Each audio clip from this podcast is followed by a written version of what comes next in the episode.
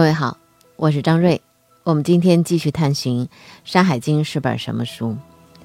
呃，可能有些朋友要说了，又都二十几集了，我们一直在探寻《山海经》啊。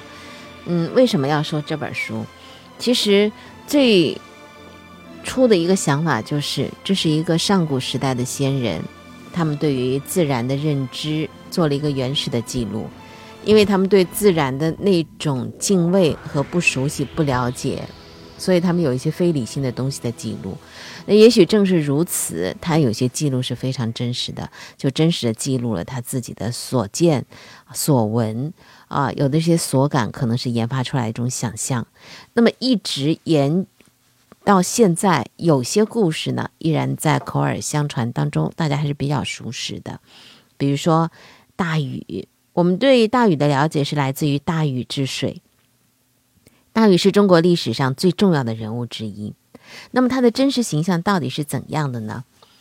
听过他三过家门而不入的故事，我们觉得历史上可能真的是有这样的一个人，真的有吗？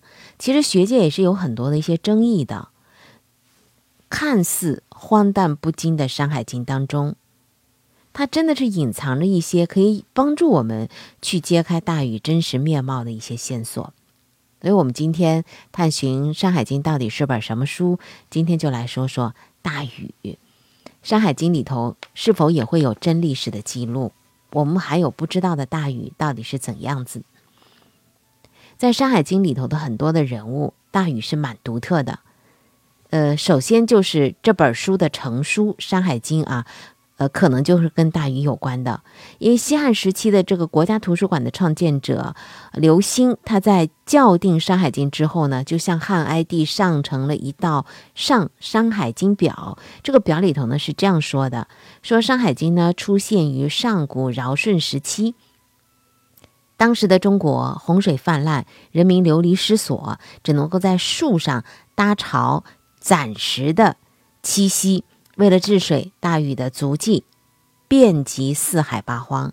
他呢有个助手叫羿，负责是沿途分辨和测绘各个地方的地形和物产。那么几年之间呢，他们内别五方之山，外分八方之海，记其珍宝奇物，一方之所生，水土草木禽兽昆虫灵凤之所指。真祥之所引，及四海之外绝域之国，书类之人，就是说，他们一路把这个见闻都写在了《山海经》里头。汉唐时期的学者大多都是认同这个说法的。那么到了东汉的时候，一位思想家叫王充，他在《论衡》里头说：“自古以来，要说行程之辽远，见识之广博，没有人比得上禹和羿。”《山海经》的内容确实是无所不包。海外山表无所不至，除了鱼和羿，说再没有其他人能够写得出来了。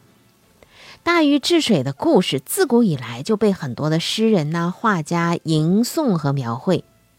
我们也看到过啊，现代版的大禹治水的这个插画，传说他是凿开群山，导水入海，三过家门而不入，受到了万民的拥戴和敬仰。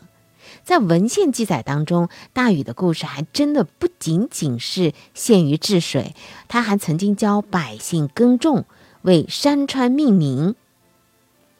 那我们今天就通过《山海经》当中的一些记载，来了解大禹的其他的一些真实面貌。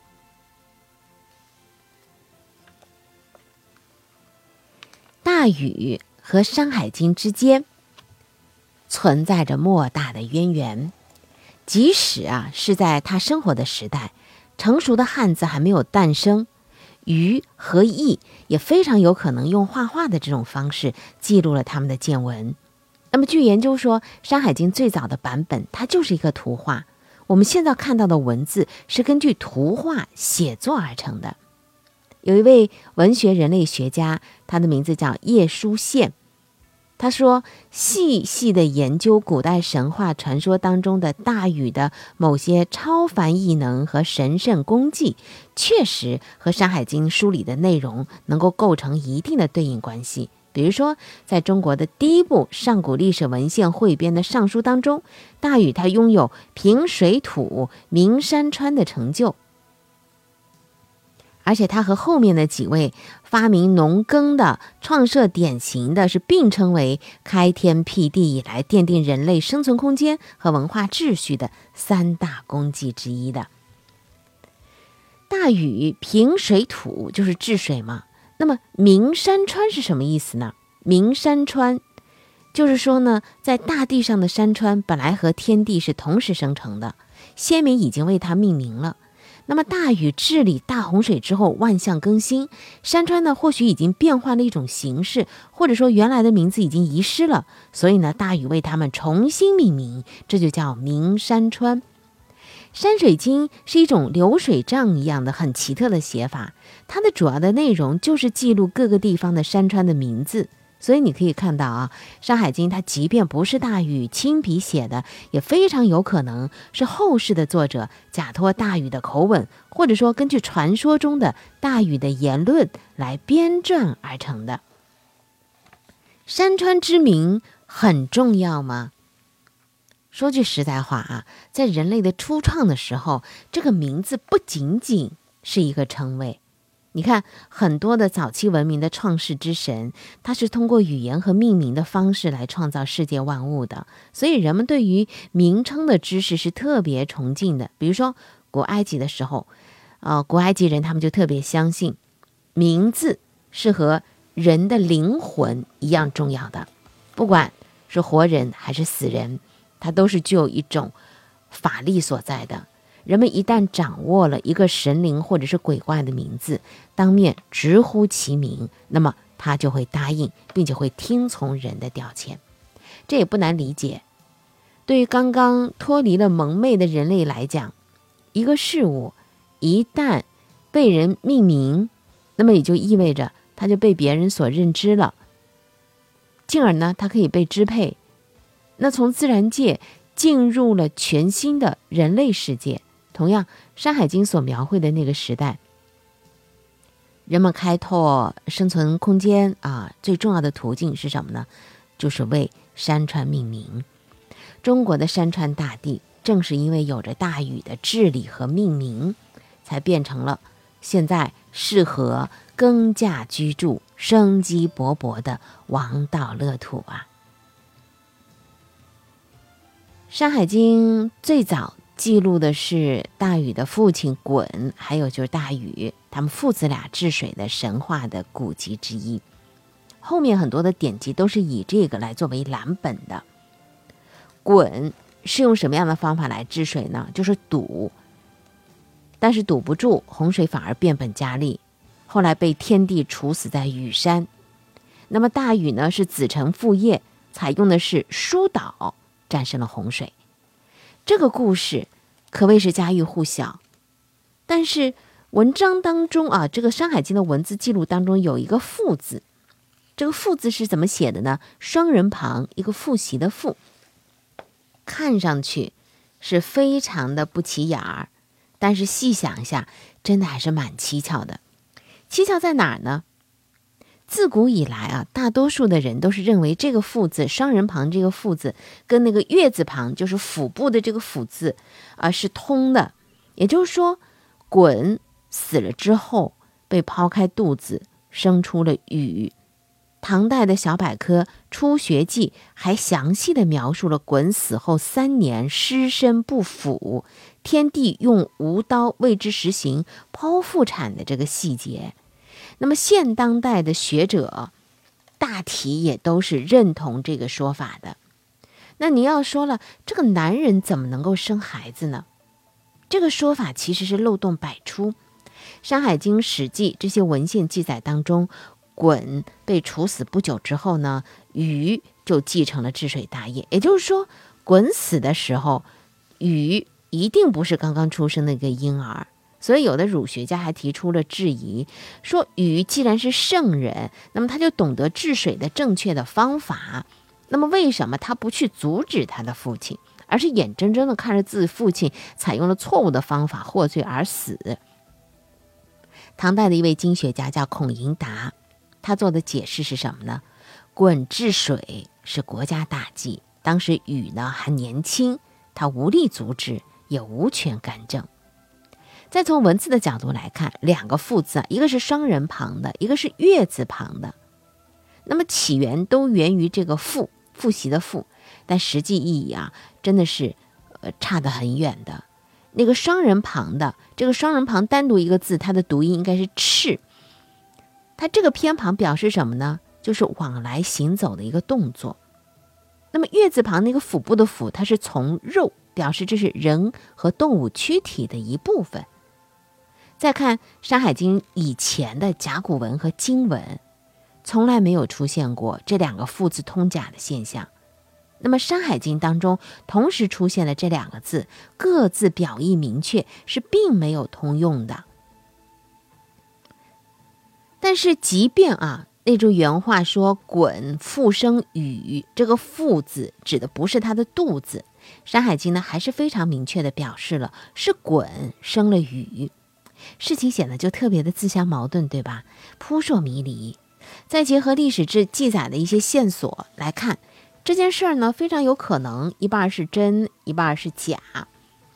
首先，鲧和禹是亲父子，这个是可以确定的。鲧被处死之后变成了黄熊，无独有偶，在汉代的《汉书》里头呢，也有这个禹可以变成黄熊的神通。《淮南子》当中还说，禹治水的时候，为了开山导水，有的时候会变成力大无穷的熊。为了不让他的妻子看到他的熊样，他就一再嘱咐说：“你给我送饭的时候吧，你听到我敲鼓，你才能来。”而有一天呢，禹正在奋力开山，一块落石正好掉下来，敲到这鼓面上了。他妻子听到鼓声，就挎着饭食就上山了。一眼就看到还没有变回人形的雨，他的妻子是大为羞惭，急忙往山下跑，惊惧当中就变成了一块人形的石头。这是《淮南子》当中的呃记载，其中的这本书当中还有这个“鱼生于石”的说法，说大禹呢是诞生于羽山的一块石头，这个地方呢是他的父亲鲧被处死的地方。而他的妻子变成石头的时候呢，也正好是临盆之际。禹追上妻子，大喊了一声，说：“把儿子还我！”这砰的一声，这石头就应声炸裂了。于是呢，这禹的儿子叫启诞生了。你看，从鲧爷爷啊，到禹爸爸，再到启儿子，三代的出生故事来看，他们应该属于同族的。还可能呢，是一个崇拜熊石头的族群的三代首领。鱼可能是鲧剖腹产出来的吗？绝对不可能。所以说，这个鲧复生鱼这样的一个违背常理的事情，堂而皇之的写了出来，而大禹又和《山海经》的成书有着千丝万缕的关系，那么可以肯定的是什么呢？可能是这个作者吧有意而为之。为什么要有意而为之呢？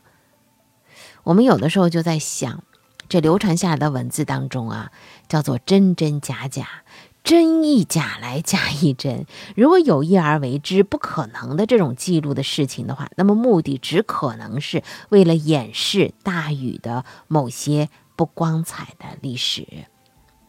大禹对于中国文化的影响力啊。在全国各地都有很多和禹有关的一些地名，比如说山东的禹城、河南的禹州，还有山西的大禹渡等等。还有在四川的这个北川羌族自治县禹里镇，当时呢，呃，有一个祭祀大禹的仪式。那相传这个地方呢，也有大禹故里而得名，说这是大禹的故里。我们刚才说了，呃，有些不可能的事情记录在《山海经》里头。那么，为什么会有这样的记录呢？呃，有人猜测说，是不是为了掩饰大禹的某些不光彩的历史？到底什么不光彩的历史啊？现在这说起来呢，颇有点野史的味道了啊。大禹到底是一个什么人？有人说他是一位水土治理专家、旅行家、农学家。这些都没有错，但他在中国历史上最重要的身份，其实呢是一位政治家。舜帝的接班人夏朝的开创者。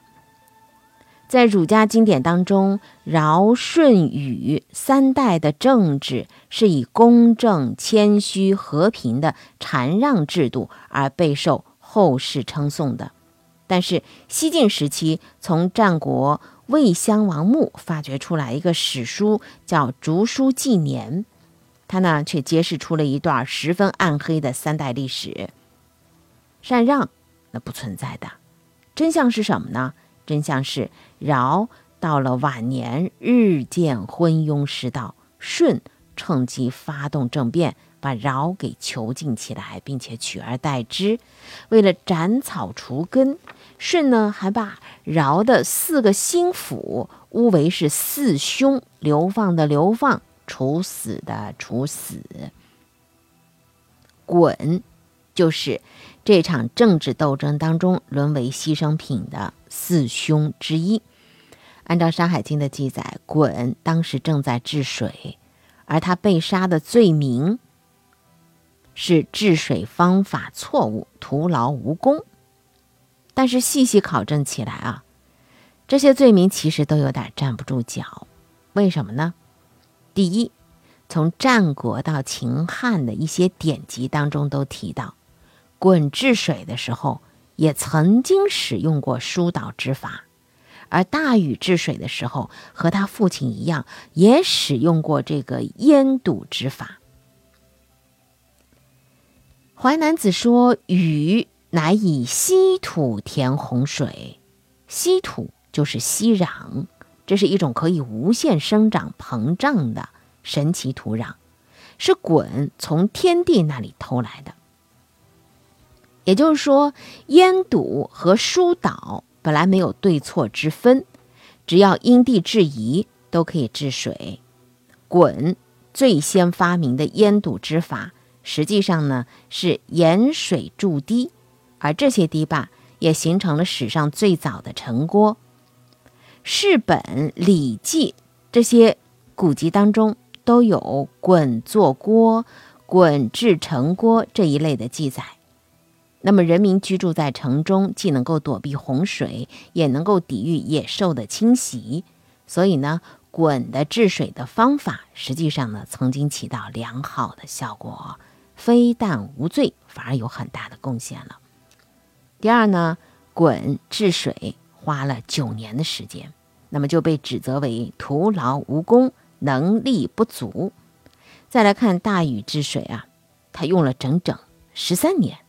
却被《史记》《汉书》这些历代的经典奉为说不辞辛劳、舍家忘我的道德楷模，这实在是有失公允啊！显然，《山海经》呢，在记载鲧和禹这事情的时候呢，好像对鲧呢是有点刻意贬低，对禹呢是极力美化和颂扬。为什么会这样子？归根结底。是因为在尧舜时期残酷的政治斗争当中，鲧他是一个失败者。在《韩非子》和《吕氏春秋》当中有一段大同小异的记载，而且这记载还透露出了鲧的真正的死的原因。尧舜在进行权力交接的时候，这个鲧呢，他就气的啊，像一头发疯的野兽一样，当众怒吼。说：“怎可将天下交给舜这个无道匹夫？”舜听说之后，马上就派人把鲧诛杀于羽山。从此，天下再也没有人敢妄议舜的是非。应该说，鲧他并不是一个坏人、恶人，他也没做过什么恶事啊。他最大的错误不过是什么呢？为人过于耿直、刚硬。楚国的诗人屈原就曾经在《离骚》里头为鲧鸣不平。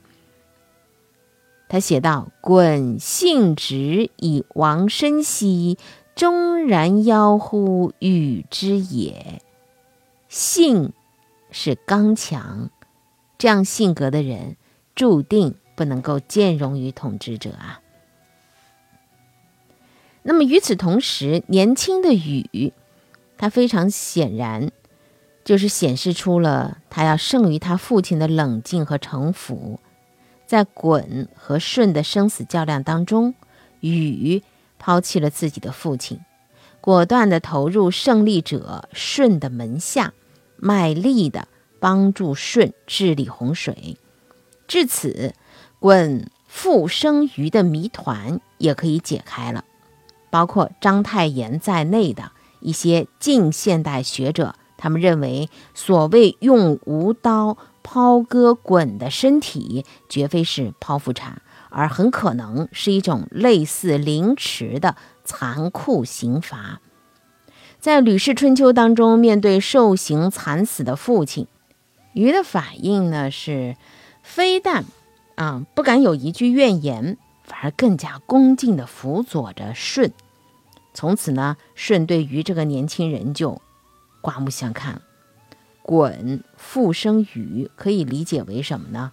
鲧的惨死成了禹重获政治生生命的垫脚石。再过了若干年之后，那就是禹取代了舜的地位，成为三代政治斗争的最终胜利者。鲧和禹一败。一胜，虽然是父子，实际上是分属于不同的权力阵营，是敌对的关系。这流传了数千年的鲧和禹的神话，也反映出了这对父子之间的深刻矛盾呢。一些现代的学者调查研究说，鲧是上古时代的水神，有的地方甚至现在还保存有鲧庙。那么禹呢？是因为平水土、明山川的功业，被尊为是掌管土地的社神，在夏代开始就遭受世人的祭祀。在传统的五行理论当中，这个土克水，所以你看，这对父子的命运似乎早就注定了。鱼必将战胜鲧，同时呢，也能够战胜洪水。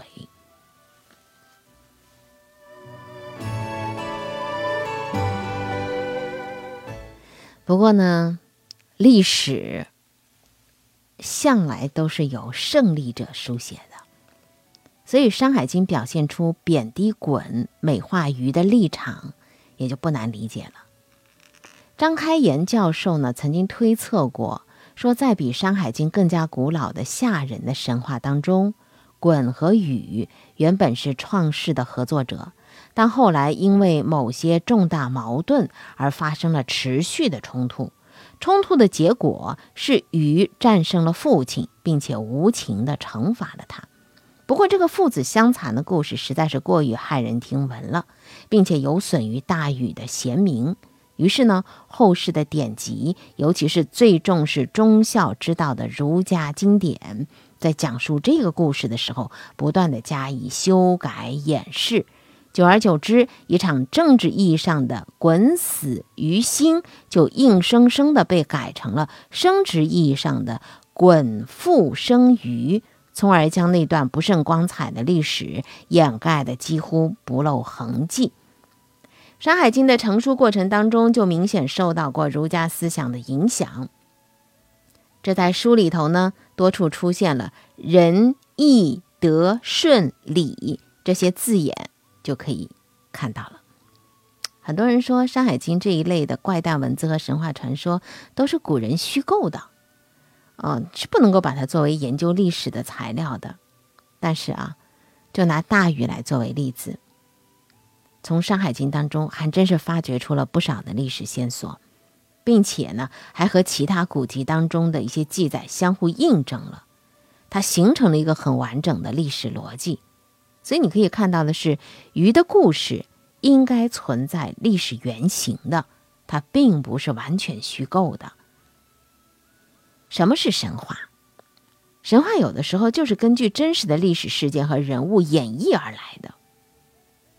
那么《山海经》能不能把它当做一部隐晦的史书来读呢？目前来讲，打一个问号。这个问号啊。除了质疑之外，可能还有一份好奇，这也是我们之所以探寻《山海经》到底是本什么书的缘由所在。好，今天就到这儿，下期再会。